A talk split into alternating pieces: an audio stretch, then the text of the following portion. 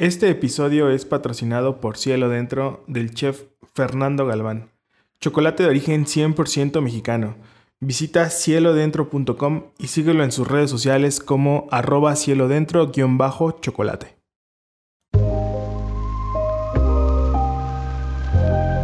Hola, mi nombre es Ángel Luna y soy el host de Amber Podcast. Si es la primera vez que estás escuchando este podcast, te damos la bienvenida. Y estamos muy contentos porque eh, ya tenemos poquito más de 25 episodios eh, y queremos agradecer a las personas que siguen este proyecto que tiene como intención mm, compartir contenido de valor referente al café mexicano, teniendo charlas con baristas, con tostadores, productores y otros personajes eh, que están dentro del mismo medio.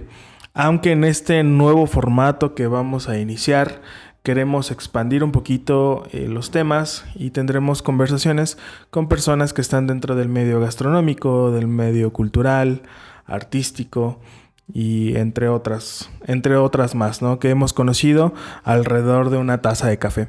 Entonces esperemos que disfruten este nuevo formato, nuevos invitados y estamos también muy contentos porque es nuestro primer episodio que tenemos patrocinio. Entonces estamos empezando a ver la luz. Bueno, pues muchísimas gracias, espero que lo disfruten.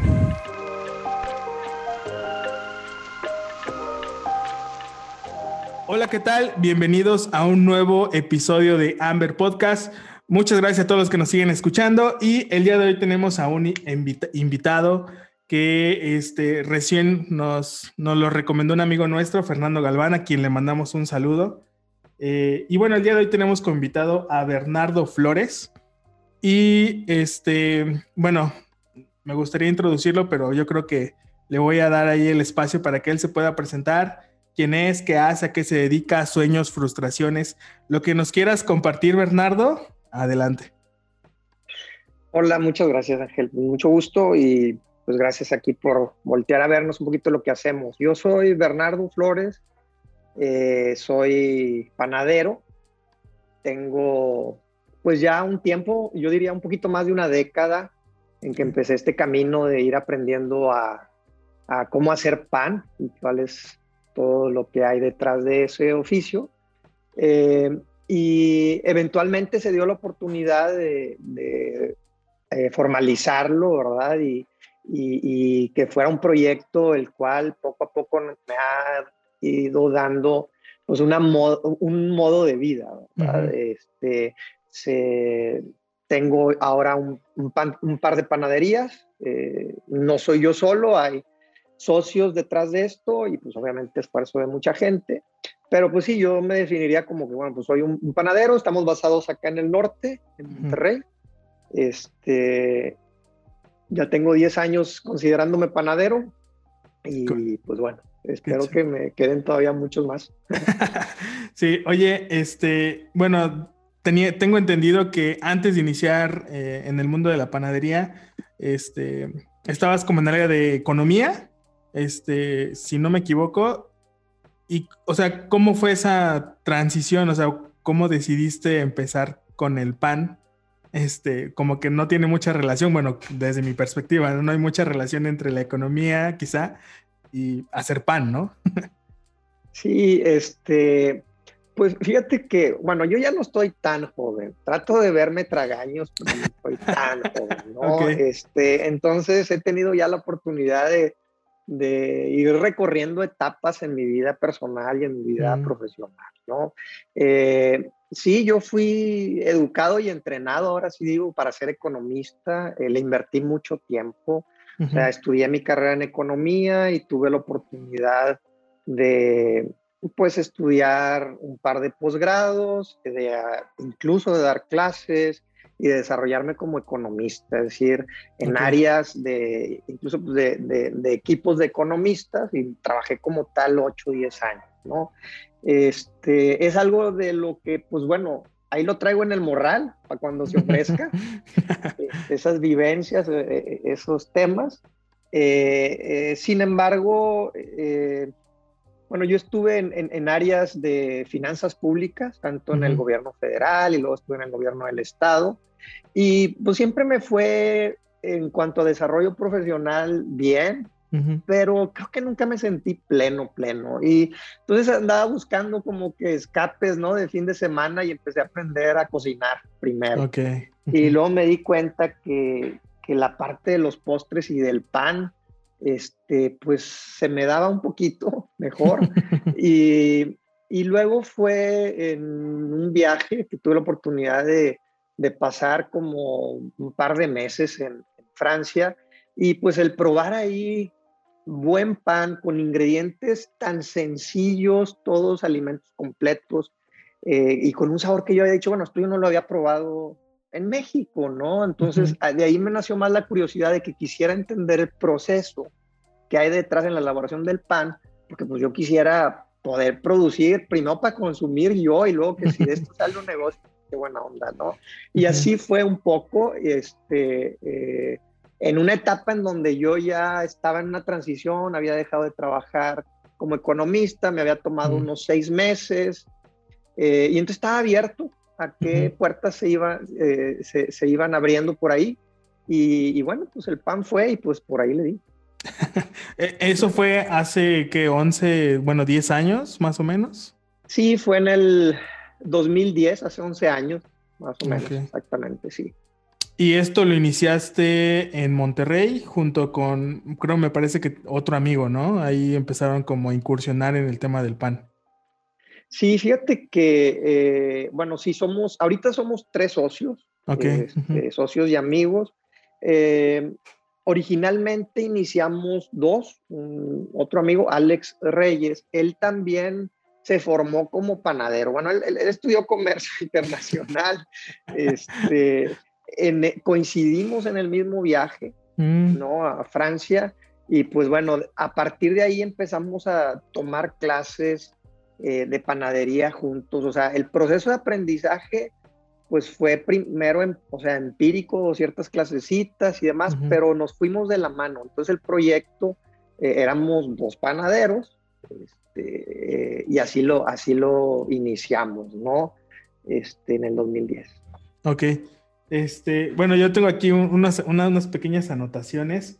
Eh, y veo que, bueno, dentro de, los, de las cosas que pude como encontrar en la internet, eh, iniciaron con un, pequeño espacio que se llamaba Brioche, este, antes de que se llamara Bread, si no me equivoco. Digo, ahora sí que mis fuentes no sé si qué tan confiables sean, pero entonces iniciaron primero como algo muy pequeño y poco a poco fue creciendo, se fue, fue, fue mejorando el producto. Este, ¿Cómo fueron esos inicios? O sea, ¿cómo, cómo es esa parte de emprender, ¿no? Digo, porque al final del día sí fue como un emprendimiento, digo que aunque ahorita está como muy de moda la palabra, este, pero bueno, está bread panaderos, eh, bread alboreada, pizza de bread, y creo que la reciente es bola, ¿no? Bola ice cream. Este, entonces, digo, ¿cómo fue el proceso donde iniciaste? Este, ¿qué tan difícil fue? Eh, digo, a nivel quizás social, decir, oye, ¿cómo vas a dejar pues esto y vas a empezar a hacer pan? No sé, ¿cómo fue esa parte? Sí, mira, pues obviamente es toda una historia que contar, porque, pero hay, hay, que, hay que remontarnos a hace 11 años, eh, era muy diferente el punto gastronómico eh, en el que nos encontrábamos, ¿no? Okay. En, el caso concreto de acá de Monterrey, pues había habido esfuerzos anteriores de tener panadería del tipo europeo y artesanal, rústico, ¿no? Eh, sin embargo, por diferentes razones, a lo mejor el mercado no había madurado, entonces no, no pudieron permanecer. Entonces aquí hay un factor un poco de accidente biográfico, o no sé si suerte o qué, ¿verdad? Pero eh, lo digo porque, porque iniciar ahorita sería muy diferente, las condiciones de mercado son muy diferentes, ¿no? En algunas cosas es más fácil, pero en términos de competencia también es más difícil. Entonces, eh, ¿cómo empezamos nosotros? Nosotros empezamos primero eh, tratando de lo poquito que habíamos aprendido en ese viaje, porque tuvimos una clase en la mañana y una clase en la tarde con un panadero y esa fue toda nuestra instrucción este, en, en, Francia. Y bueno, ya sabíamos a qué sabía el buen pan también, era eso, y también es importante, ya sabes a qué le tiras, ¿no? Eh, pero regresar a México y entonces decir, bueno, pues ya aprendí algo, tengo que buscar dónde puedo aprender más y practicar. Entonces empezamos, eh, mi socio y yo, a hacer pan después de la jornada de trabajo. Eh, a las seis de la tarde nos juntábamos y empezábamos a hacer el amasado y tal. Terminábamos a las 12 de la noche, hacíamos a lo mejor unas 8 o 10 piezas de pan. Y decíamos, bueno, si se vendieran, en el supuesto de que se vendieran todas las piezas, pues unos 150 pesos. O sea, ni tú ni yo vamos a sostener una familia de esto, es la verdad, ¿no? Pero ahí seguíamos, ¿no? Este, un buen día, eh, pues íbamos poco a poco eh, incrementando nuestro repertorio de panes y un buen día decidimos hacer un pan que requiere vapor en, en, el horneado, porque el vapor es importante para formar costrita. Entonces, pues estábamos aprendiendo y, y, decíamos, bueno, pues le tenemos que meter una vasija con agua y que se genere un entorno de vapor adentro del horno, pero la cuestión es que ya habíamos metido el pan. El pan. Y no habíamos metido el agua. Entonces, eh, pues, oye, abre el horno, la estufa de la casa, de esas viejitas que se abren así hacia abajo, y entonces de vidrio, y entonces metimos la charola de agua, y pues, ¿qué crees que le puede pasar a una charola de agua fría? Se te bornea tantito y le cae un vidrio caliente, pues explota. Y entonces ahí, ahí parecía que se acababa todo nuestro sueño, cuando no, no había empezado, ¿no? Entonces, pero eso nos llevó a decir, bueno, a lo mejor es una señal de que este horno nos queda chiquito, ¿no? Entonces hay que encontrar un buen horno y, y empezar a establecernos y demás. Este, y bueno, pues sí, encontramos un horno, un horno chino, eh, enorme en cuanto a maquinaria y muy chiquito en cuanto a, la cocción, ¿verdad? Mm. Muy ineficiente. Este, lo sacamos a 12 meses con un chorro de intereses, ¿no? En aquel entonces no existía eso de sin intereses. Y pues bueno, lo compramos con la tarjeta de crédito y entonces dijimos, bueno, ahora ¿dónde lo ponemos? Porque no tenemos un taller. Y para ser honesto, solo cabía en la sala de mi casa. Entonces, eh, no lo habíamos instalado y dijimos, bueno, vamos a encontrar un local. Eh, mi socio y yo vivíamos a lo mejor a unas 15 cuadras de diferencia y encontramos un punto más o menos intermedio. Entonces fue genial con una renta este, pues bastante manejable y tal. Y ahí nos establecimos. Y creíamos que tener una panadería era más comprar el horno. Y luego nos dimos cuenta de que pues, es una mesa para dónde hacerlo y, una, un refri y, un, y, una amasadora y ciertos utensilios y demás. Pues ya no había dinero que nos alcanzara. Entonces nos fuimos de manera muy orgánica. Y luego venía el problema de que, bueno, pues ahora vas a producir y cómo lo desplazas, ¿no? Entonces, abrimos una página de Facebook. Obviamente, hace, piensa hace 11 años, Facebook era algo, una novedad muy eficiente para vender, ¿no? para darse a conocer. Y entonces, bueno, pues eh, así nos empezamos a dar a conocer y pues a ir incrementando nuestras ventas y nuestras presencias. Este, eh, y teníamos como muy controlado, es decir, no metimos una inversión eh, muy fuerte que pusiera en riesgo el patrimonio de alguien, pues no, no, no, teníamos, no teníamos nada, pero tampoco había que invertir mucho, ese, es un poco mi tema. Este, eh, y nos fuimos muy orgánicos. Sin embargo, fue, fue, un momento en donde la crisis de, de inseguridad se puso muy fuerte acá en Monterrey y nuestro mercado, que más o menos conocía por viajes y demás, este tipo de producto, pues venía de otra zona de la ciudad. Entonces cada vez era mm. más complicado que vinieran porque estábamos en la pasada donde arrancaban los malditos países a esconder a la carretera, ¿no? Entonces, este, eso nos nos llevó a decir, bueno, vamos a buscar acercarnos un poquito más a ese mercado y buscar, entonces, este, pues otra renta y otro proyecto un poquito más ambicioso y así. Y pues bueno, lo, lo, logramos en, después de unos meses, encontramos un lugar en donde actualmente está nuestra primera sucursal ya como bread. Anteriormente nos llamábamos brioche porque brioche es un tipo de pan suave, es una gran familia de panes que lleva mantequilla y huevo, este, que son suavecitos y que fue el primer pan que aprendimos a elaborar. Pero luego nos creaba conflicto decir, imagínate, que se lo vamos a usar como marca Este, y pues es como decir, bueno, voy a venderte un plátano marca plátano y un mango marca plátano y una cereza marca plátano. Entonces iba a ser confuso, ¿no? Entonces eh, dijimos, pues vamos a migrar hacia un nombre más universal. y el más universal que encontramos pues, fue la palabra pan en inglés. Es un poquito la historia de los comienzos. Ok. Oye, pues está, está muy interesante y más por esta parte que dices que pues todo fue orgánico, ¿no? Yo creo que eso es como poco a poco fueron aprendiendo a cómo hacerlo. Este, y pues empezaron a identificar pues dónde estaba su mercado, quién era su mercado. Digo, entiendo obviamente que pues quiero yo suponer que pues la demanda de este tipo de pan pues no era como la de actualmente, ¿no? Actualmente posiblemente ya se conoce un poquito más, pero anteriormente no. Este, Digo, además que, bueno, no sé, digo, no he tenido la oportunidad de visitar Monterrey, pero no sé qué tanto el clima también afecte, este, pues la producción, eh, pues de pan, ¿no? O sea, si, si es beneficioso o no, este, y cómo lo solucionaron, ¿no? También saber. Mira, eh, obviamente está toda la parte cultural de, pues, qué productos consumimos eh, de la panadería en México.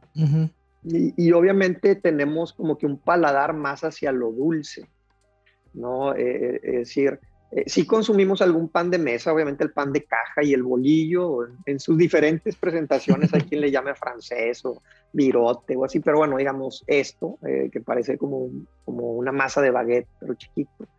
Este, y entonces nuestra apuesta fue decir, bueno, si hay tanta buena panadería mexicana en México, pues vamos a tratar de hacer algo diferente, ¿no? Eh, entonces nos centramos más en un pan universal, eh, en toda esta corriente que ahora se le conoce como de masa madre, porque mm. creemos en los beneficios de esto. Y eh, entonces es lo que empezamos a desarrollar y con algo de paciencia. creo que eso es bien importante, paciencia, constancia. Y poco a poco el mercado va a ir reconociendo un, un nuevo producto, ¿no? Entonces, eh, algo en lo que nos hemos centrado es en ofrecer pan, yo diría, de mesa.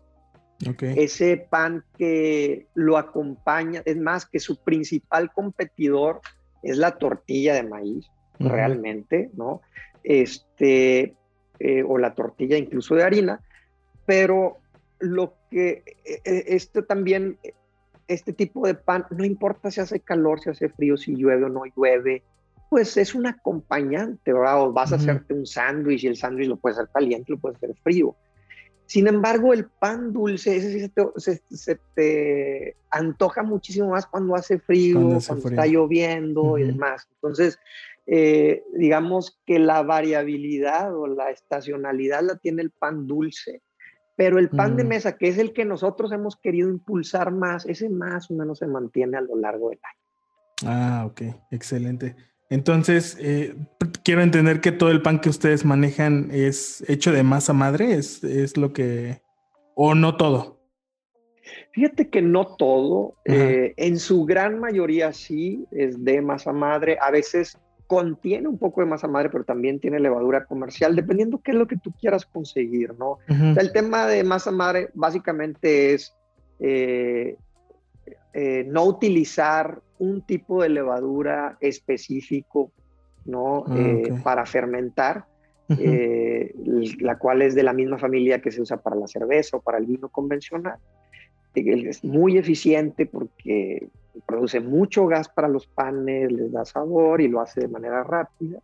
Sin embargo, también está la, posibilidad de decir, oye, no, que, lo que hay en el ambiente, lo que hay en, el, en la harina misma, en el trigo mismo, ahí hay muchos tipos de levadura y bacterias, bacterias buenas. Y bueno, utilizar eso, ese, ese cultivo, para que el pan improvise en su fermentación. Y hay mm. la creación de, no solo de alcohol y de gas, que es lo que te da la levadura, sino también de hay ciertos ácidos que se ha mostrado que predigieren algunos, algunos nutrientes, te hacen que que al comer ese pan lo digeras más fácilmente, incluso se potencializan algunos nutrientes, obviamente cambia el sabor, da más retrogusto, cambia la textura y demás, ¿no? incluso hasta la vida de anaquel. Entonces, a eso es a lo que le hemos apostado. Sin embargo, hay panes clásicos. Fíjate, si tú piensas, por ejemplo, en la chabata, esa que se usa para los paninis, ese pan, eh, casi nadie me cree, pero es verdad. pan de los años 80. Es un pan moderno. El baguette es un pan moderno, es de 1900. ¿no? Entonces, en esos años ya existía la levadura, digamos, comercial o convencional, esta que te digo que es muy eficiente, y es la que se utilizaba. Entonces, por eso son panes que no tienen acidez, no tienen una gran complejidad en sabor este, y demás.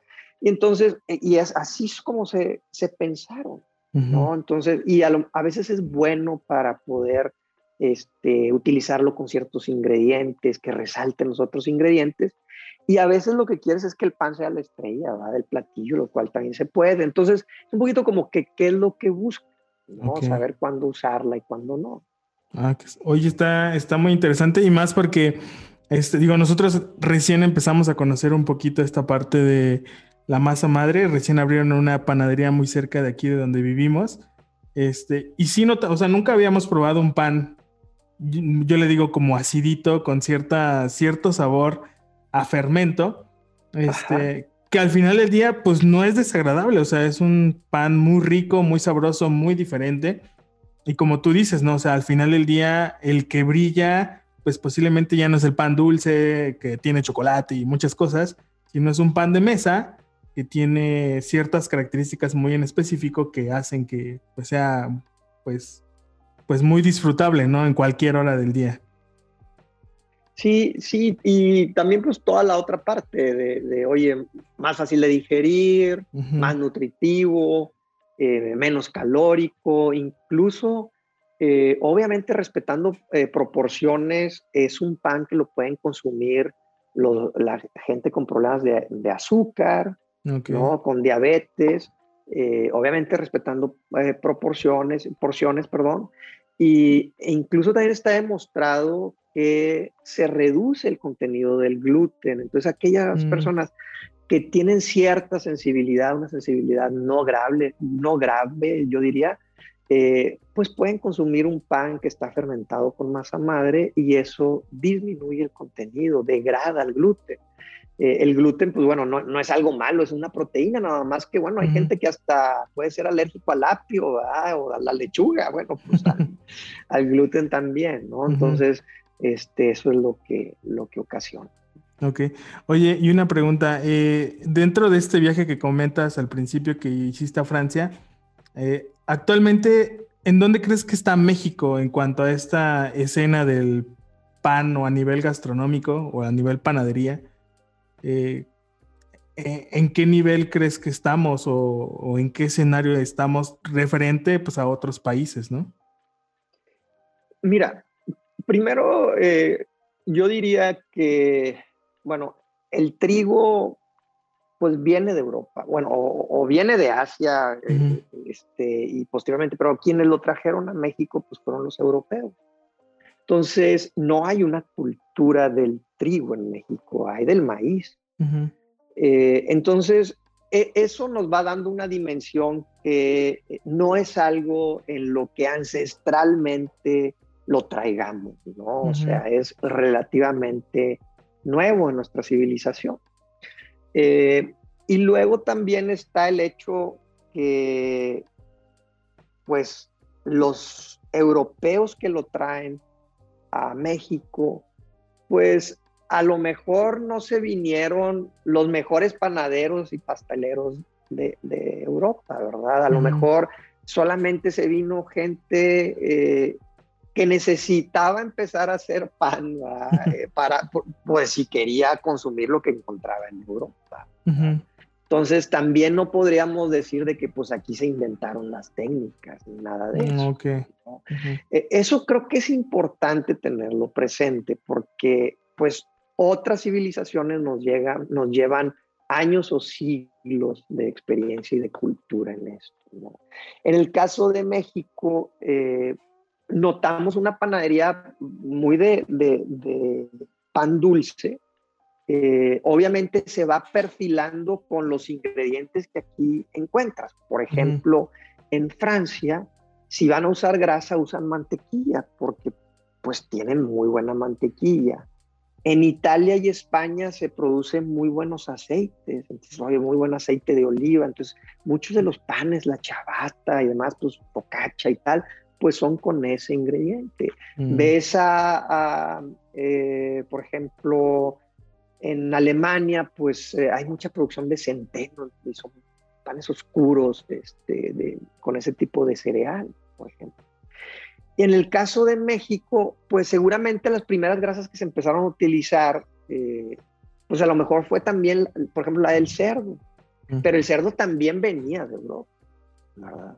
Entonces, eh, eh, entonces te digo, quiero poner como que todos esos elementos para estar muy conscientes que, pues bueno, las circunstancias no nos marcaron como para que seamos los líderes de la panadería actualmente. Eh, sin embargo, sí hay mucho consumo de pan. Y el, ah, de hecho, yo, fíjate, algo bien impactante, eh, no sé en el resto de México, pero en, aquí en el norte, si abre un supermercado, te puedo asegurar que tiene panadería, pero no tiene tortillería. Es decir, las tortillas se venden empaquetadas y son de proveedores o de marcas grandes. Y el pan el supermercado tiene su propia panadería. Entonces, la cultura del pan es, eh, es grande, eh, eh, es, importante, ¿no? y en el caso, bueno, de nosotros, pues, mucho desarrollo del pan mexicano, perdón, el pan dulce, y, y, vemos, eso sí, mucha creatividad en cuanto a formas, en cuanto a hacer toppings o terminados. A veces es una misma masa nada más presentada de una manera diferente. ¿no? este, entonces sí diría yo que en la panadería mexicana hay una gran variedad de, panes. Todos más o menos los podríamos agrupar en poquitas familias de masas. Eh, y, también tenemos que reconocer que somos un país pobre. Entonces, pues se ha... Eh, se ha buscado ingredientes lo más barato posible. Entonces, oye, pues no le pongas leche y le ponen agua. Oye, pues no le pongas mantequilla y entonces le ponen manteca vegetal, con todo lo que eso trae de problema. Y, bueno, eso es lo que ha pasado. Con tal de poder hacer un producto que pueda ser un alimento, eh, eh, que la gente lo pueda consumir a un precio bajo, pues va en, este, pues, se han disminuido los costos y la calidad de los insumos. Sin embargo, las buenas noticias es que viene esta ola internacional y algunos panaderos en México nos hemos tratado de subir a esta ola, de decir, vamos a hacer pan verdadero, ¿verdad? Con ingredientes eh, naturales, ingredientes completos, con una fermentación adecuada y eh, podemos lograr eh, buenos sabores. Por ejemplo, ahorita que hablábamos de la masa madre, uno de los ácidos que se producen en estas bacterias es el ácido láctico.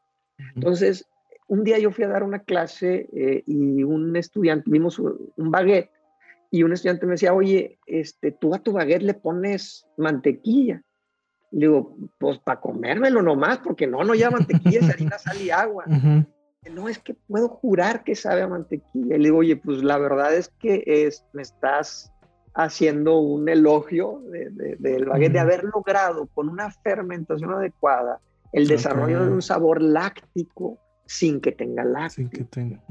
y, eso es lo bonito también de, de, ese proceso de fermentación natural, que puedes ir descubriendo sabores. Entonces, digo, es una buena noticia porque no necesitas ponerle mantequilla de la más alta calidad para que tenga un sabor eh, mucho más profundo, este, a, o a lácteo, por ejemplo, ¿no? Entonces, eh, y creo que esas son buenas noticias de, que eh, hay mejor pan que anda por ahí, con panaderos que están viendo el oficio ya también como un modo de desarrollo personal, laboral, profesional.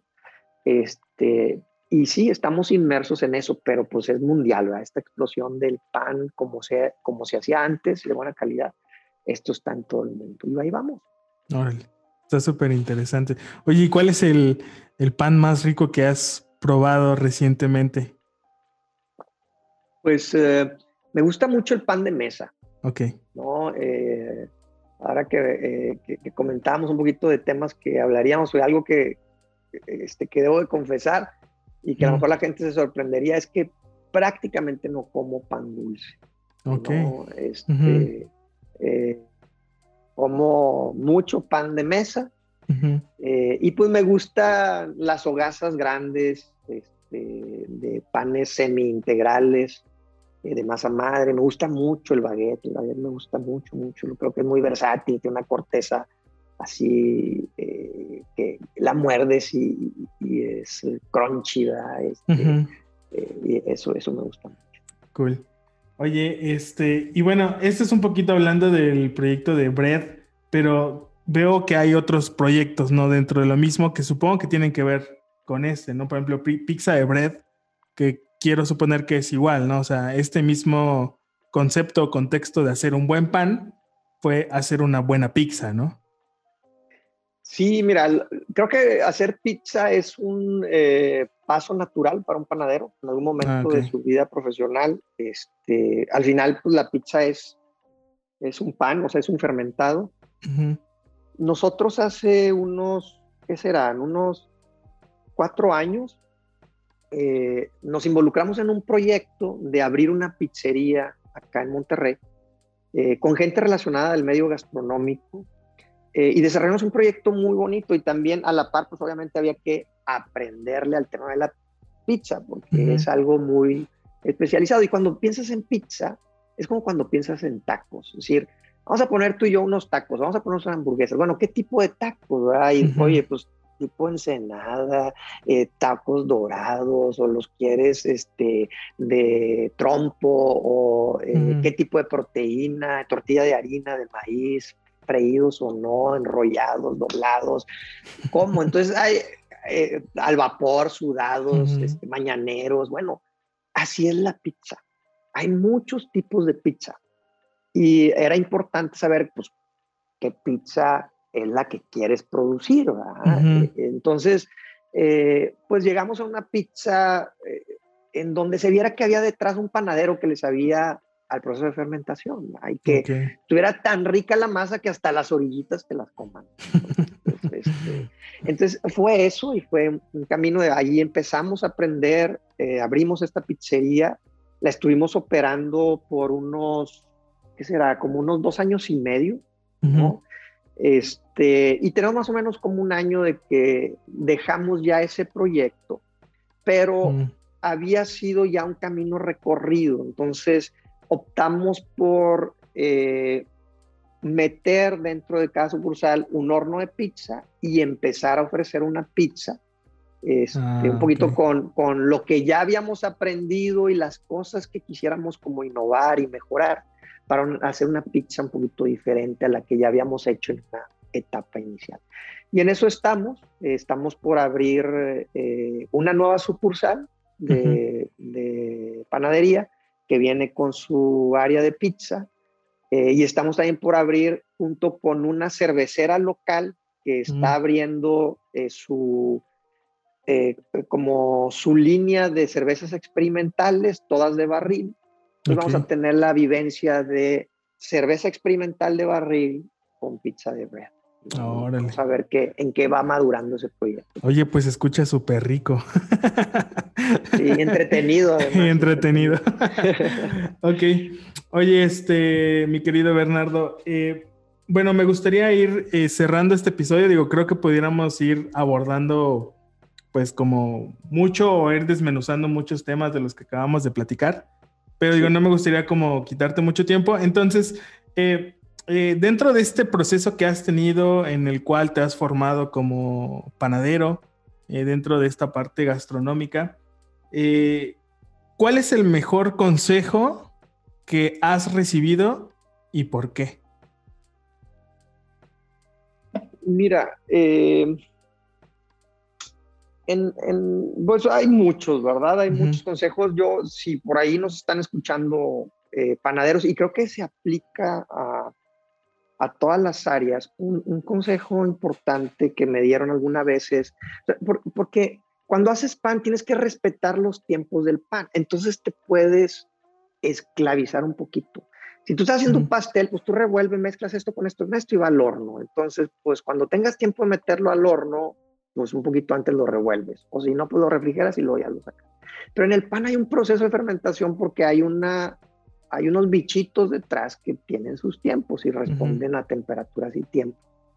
Entonces, lo que puede terminar pasando es que te esclavicen esos bichitos y, digas, híjole, pues ahorita no puedo salir porque tengo que hornear al rato a cuando quiera crecer el pan, ¿verdad? me tengo que mm. levantar y alimentar mi masa madre y tengo que...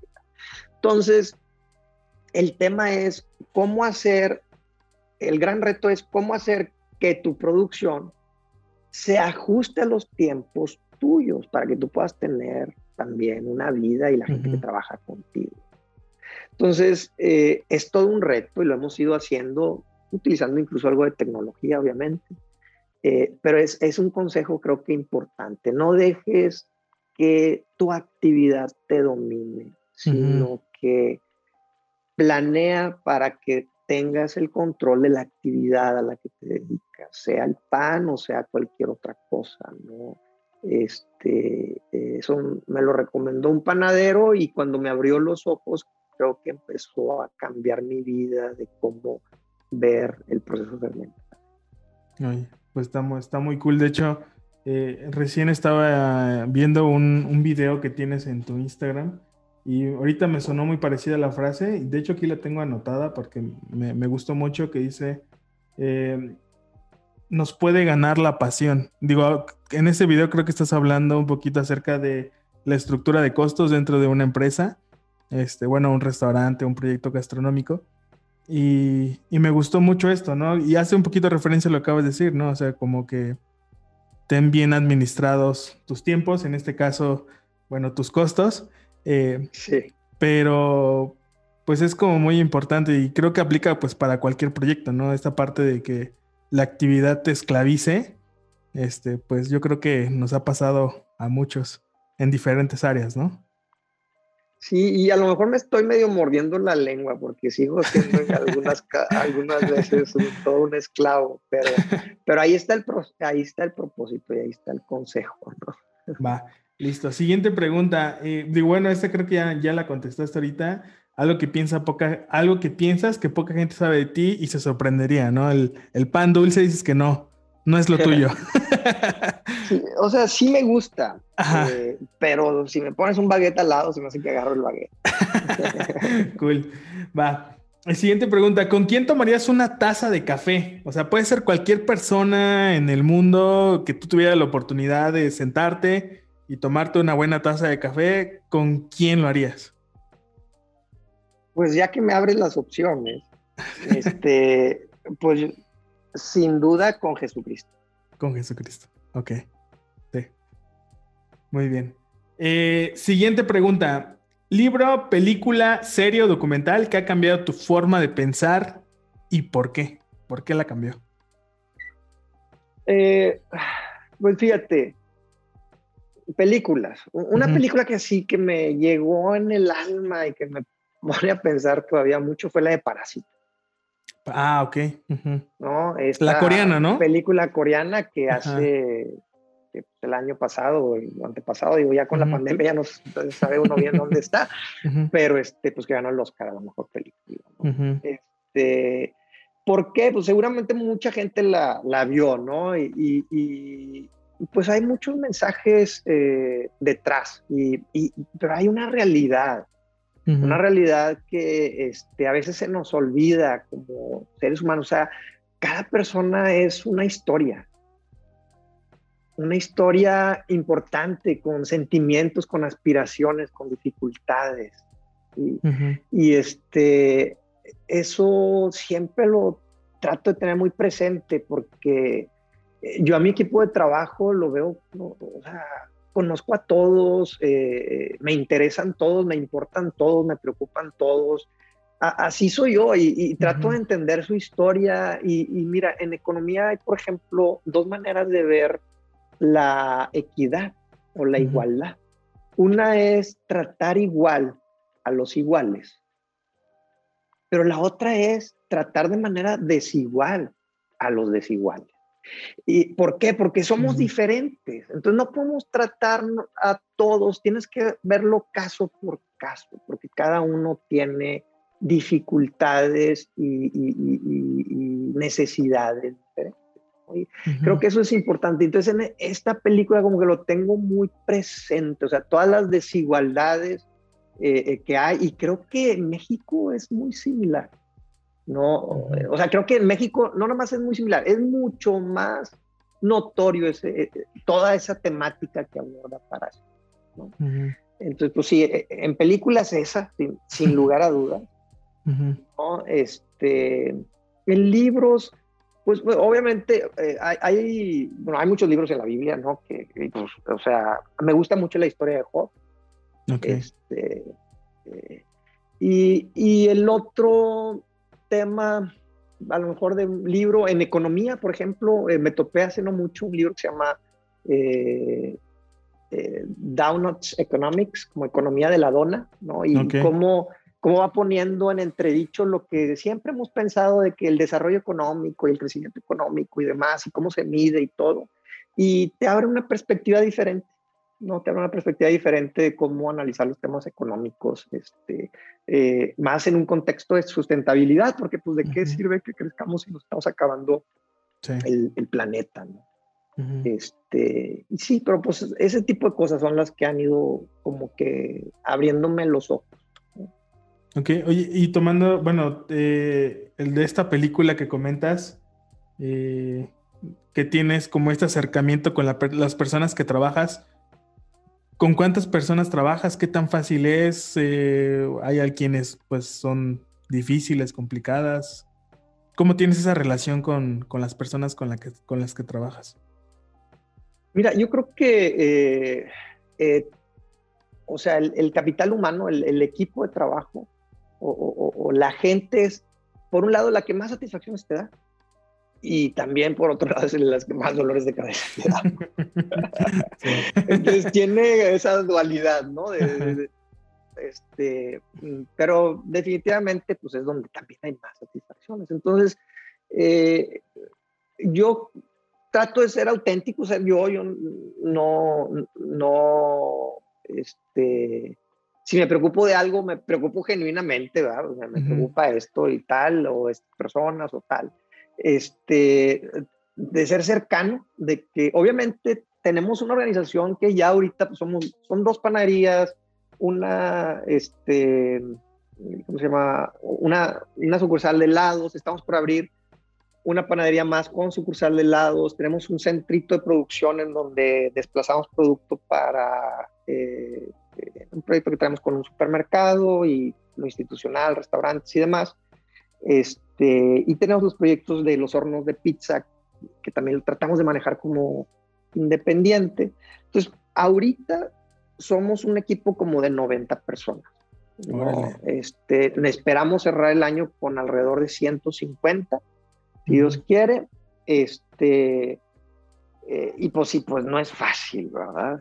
no, es fácil encontrar personas a las que pues a las que les puedas transmitir una pasión de que al día, al día siguiente regresen a trabajar con más ganas y al día siguiente con más ganas y no para que sea más productiva la empresa, eso se da por añadidura.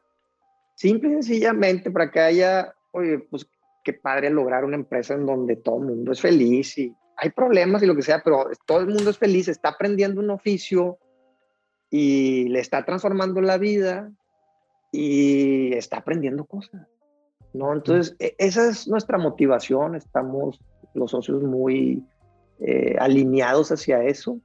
Este, eh, y la verdad es que, mira, a veces me preguntan, eh, ¿tienen mucha rotación de gente? Pues la columna vertebral de producción, yo tengo mucha gente, o sea, más de la mitad de mi equipo de trabajo de producción tiene 6, 7 y hasta 10 años conmigo. Órale. Yo siempre que, que, contrato a alguien le digo, ¿y, y, estás dispuesto a hacerte viejito conmigo? Digo, yo ya te llevo un poquito de ventaja, pero ¿estás dispuesto? Ok. Oye, este, ¿en algún momento te imaginaste que este proyecto diera trabajo a muchas personas? O sea, cuando iniciaste, cuando recién estabas iniciando, eh, ¿estaba dentro de tus planes? ¿Lo visualizabas o no? No, la verdad no, la verdad no. No, no, no ha sido un fin en sí mismo y pues no, y, ahorita también con la incertidumbre, pues qué va a pasar el día de mañana, pues quién sabe, pero no, no, definitivamente. Ok. Eh, siguiente pregunta, dos aprendizajes que han marcado tu vida. Dos aprendizajes, eh, como de proyectos, por ejemplo. en general, en tu vida, puede ser en tu vida personal, en tu vida profesional. Eh, algo que, ha, que haya hecho como un, un antes, un después. Sí, mira, no, no todo lo que hemos intentado, eh, no todo madura con la misma rapidez y obviamente no todo es este, exitoso. Eh, pero, por ejemplo, eh, algo que, que definitivamente me marcó en la formación en lo que estoy es haber tenido una pizzería. Porque fíjate, en el pan, tú llegas a una panadería y pues lo que ves es lo que hay. O sea, no es de que, oiga, ahorita me prepara por favor una barra de pan. Pues, si no la ve usted ahí es porque no hay, ¿verdad? Entonces no es a la minuta. Sin embargo, tú vas a un restaurante y pues te dan un menú, te dan una carta y pues, ¿qué quiere? Y ahorita se lo hago. Entonces, cambió la mecánica completamente. Me acuerdo yo que cuando estábamos a punto de abrir, y era nuestra primera experiencia, entonces uno de los socios, que es restaurantero, este, dice, bueno, vamos a ver detalles, ¿no? Entonces, ¿quién te dice? A ver, cuando lleguen los comensales, ¿se van a sentar directamente o va a haber alguien que los reciba para llevarlos a la mesa? Ah, caray, pues no, no había pensado. ¿Y va a estar la mesa puesta o no va a haber absolutamente nada? caray, pues no, no sé. ¿Y la tela, y, la servilleta hace de tela o hace de papel? Ah, caray, no, pues, pues, tampoco sé. Y el menú, o sea, y así ibas, y entonces, eso era nomás para recibir a quién, imagínate, pues para, para ofrecerle el producto y demás. Entonces, a lo que voy es, hubo todo un proceso de aprendizaje de lo que era poder tener un proyecto a la minuta. Entonces, eso me cambió completamente. Es más, yo me sentía así como de que me ahogaban en la alberca y cerrábamos los lunes. Entonces todos los domingos era poder salir a, agarrar un poquito de aire y otra vez te sumergirme. Una semana este, fue sufrir en serio, en serio. Este, entonces, ese proyecto sin duda me cambió la manera de verlas, de ver las cosas. Qué chido. Oye, este, y bueno, antes de la última pregunta, eh, esta parte que comentaba, que te comentaba que vi algunos videitos ahí en, este, en tu Instagram, que son como tips. Digo, la verdad es que me eché el último, me pareció súper interesante. De hecho, por aquí tengo mis anotaciones. De, digo, nosotros tenemos, la anoté en un sobre. Este, nosotros recién abrimos una, una barra de café aquí en Cuernavaca, tenemos tres meses. Este, y pues esta parte de la estructura de gastos, la verdad es que, pues no, o sea, no la teníamos presente. Platicando con mi esposa, le dije, mira, escuché este, a Bernardo un pequeño video que tiene en Instagram de cómo él, pues es una, como una guía este, que, que recomienda. Y dije, pues la verdad es que no lo tenía como presente, ¿no? O sea, supuestamente yo tenía como controlado un poquito y categorizado los gastos pero ya verlo de esta manera, pues sí, como que dije, wow. Y le piqué a otros dos, creo que otro hablaba acerca de esta parte que comentas de la rotación de personal, este, y no recuerdo el otro, pero estos pequeños clips que aparecen en tu Instagram, ¿por qué salen? O sea, a raíz de qué salen. Fíjate que, eh, pues hay muchos colegas, panaderos o colegas de, que están emprendiendo su negocio, ¿no? Que de repente pues me preguntan, oye, ¿qué opinas de, qué opinas de tal o qué haces en estos casos y demás? Eh, eh, entonces, pues es una manera como de contestar en general. Y a mí me mm, sirve mucho porque es un ejercicio que también me hace recapacitar en, en cosas, no perder la brújula. Yo al principio te decía, bueno, soy economista, pues ahí lo traigo en el morral y en algún momento se ofrece y sirve, ¿no? Entonces, pues he hablado de temas, por ejemplo, oye, este, pues cuánto vale tu empresa, de repente van a llegar contigo alguien y te dice, oye, abrimos otras, nos asociamos, este, yo pongo el 50%, pues en algún momento, o, te quieren comprar y pues en algún momento vas a decir, bueno, ¿cómo sé cuánto vale mi empresa? Entonces, yo ya me he enfrentado al tema de que tengo que vender una empresa o tengo que vender una parte de mi empresa, cómo le hice y cómo funcionó y cómo lo recibió el mercado. O, oye, ¿te asocias o no te asocias? O sea, ¿eres susceptible de tener socios o no, de aguantarlos y de compartir? Oye, un socio en donde nomás trabaja en donde trabaja o donde trabaja y aporta o en donde nomás es inversionista. Entonces, bueno, yo también eso ya lo viví, entonces compartir esa experiencia, ¿no? Y, y así en algunos temas y, y, la verdad es que eh, también eso me ayuda a mí como a poner más en claro ideas. Órale. Oye, aprovechando eh, la consultoría, este, ¿utilizas algún tipo de software para gestionar como toda esta parte de gastos, costos, o cómo lo manejan? Mira, eh, actualmente en la empresa somos tres socios. Eh, aunque yo soy economista, eh, realmente yo soy el que ve la operación. O mm. sea, soy el que desarrolla el producto y hace que el equipo de trabajo lo pueda meter a la línea de producción, por así decir. Sea esto la parte de la panadería, algunas cuestiones de cocina y de pizza y toda la parte de heladería. Tengo otro socio que se encarga de la experiencia del cliente. Entonces, la contratación de la gente que está en la atención al cliente, la gente que está en barra de café, todo el que tiene contacto con el cliente. Y ahorita en la pandemia, pues mucho del producto se, se desplaza a través de las plataformas de Uber, Rappi, Corner Shop y algunas otras locales que hay abrimos un WhatsApp también para el pick-up y, nomás llegas y, recoges ya tu, tu pedido. Entonces, eh, y luego está toda la parte de manejo de redes y demás. Entonces, hay, hay uno de los socios que ve todo este tipo de cosas.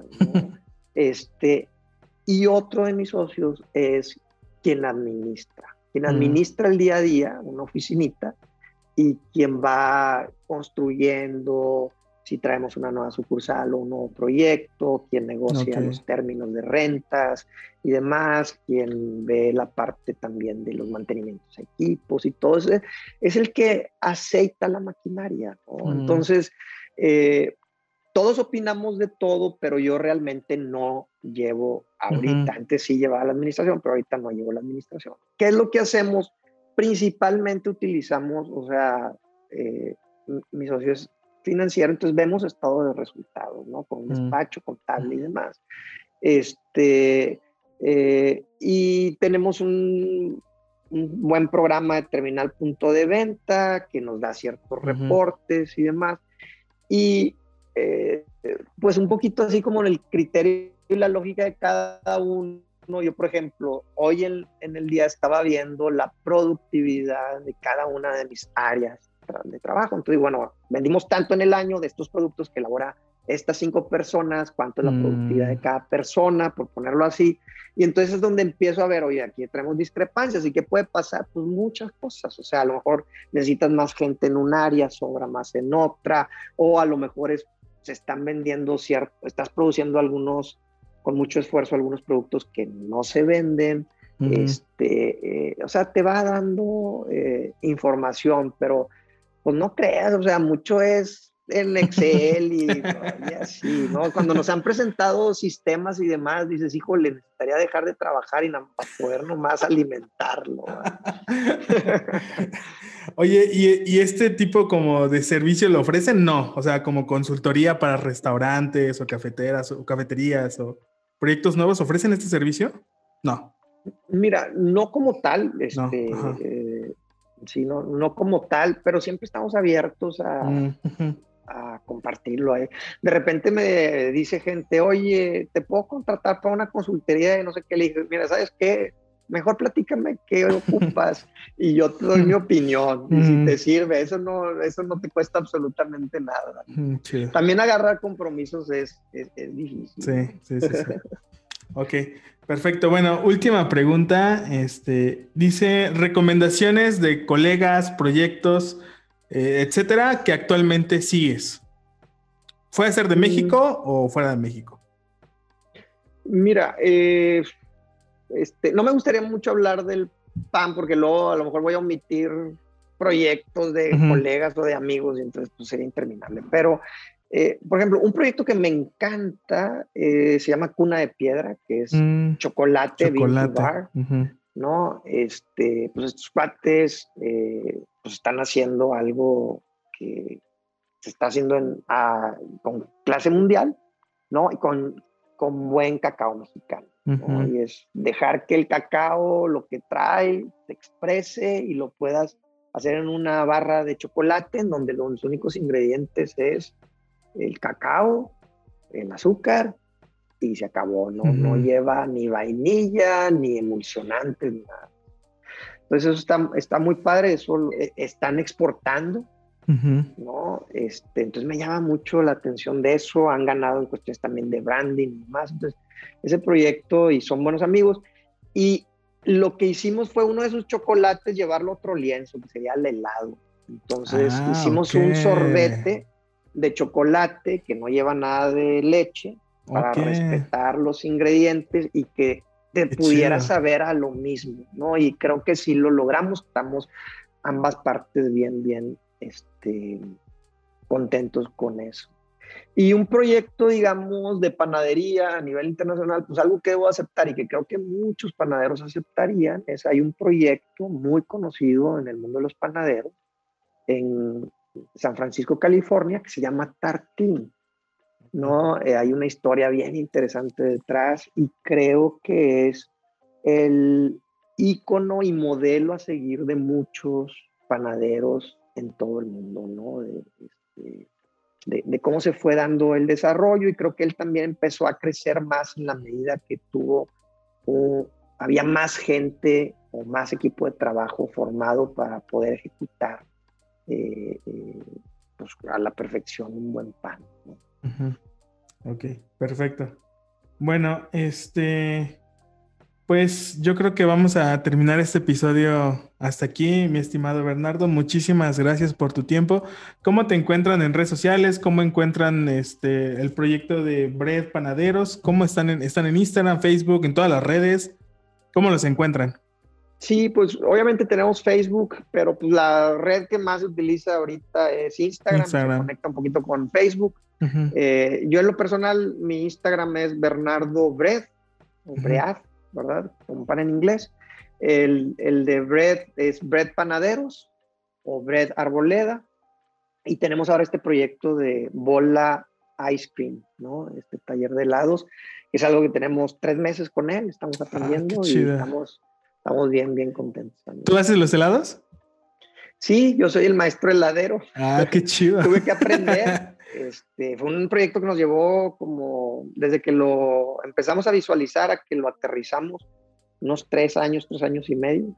Órale. Este, y en ese proceso, pues yo unas semanas o meses le aprendía más, menos, pues tomando cursos, leyendo libros, este, practicando y bueno, se desarrollaron, se desarrollaron ahí, se han ido desarrollando sabores padres, este, un helado ahí, pues yo digo como de un helado de añoranza de cómo eran antes, muy cremosos, este, eh, eh, pues bueno, tratando de innovar un poquito en combinación de, sabores, texturas. Cool. Todos estos proyectos están en Monterrey, ¿cierto? Es correcto, sí. Correcto. Ok, eh, ¿alguna ubicación si alguien va a visitar Monterrey, en dónde se encuentran? Estamos principalmente en, zona San Pedro, se le conoce aquí, este, o sea, en el municipio de San Pedro Garza García, que es parte del área metropolitana. Una panadería está en una avenida muy transitada que se llama Humberto Lobo. Otra panadería está en un desarrollo inmobiliario, ¿no?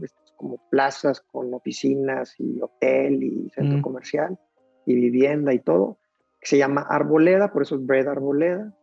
Este, y próximamente estaremos en otro desarrollo que se llama Armida, entonces será Bread Armida. Armida.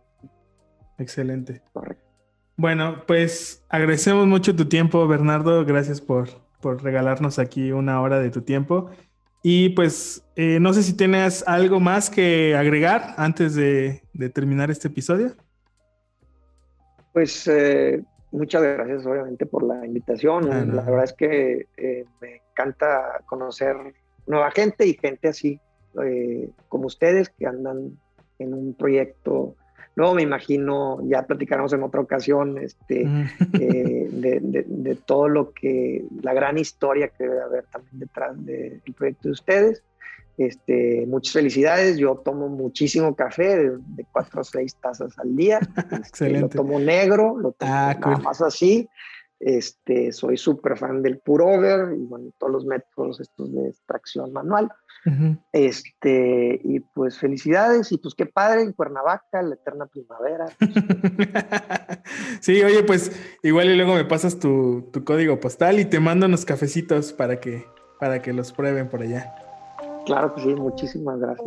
Vale, bueno, pues muchísimas gracias a todos los que nos escucharon y nos vemos en el siguiente episodio.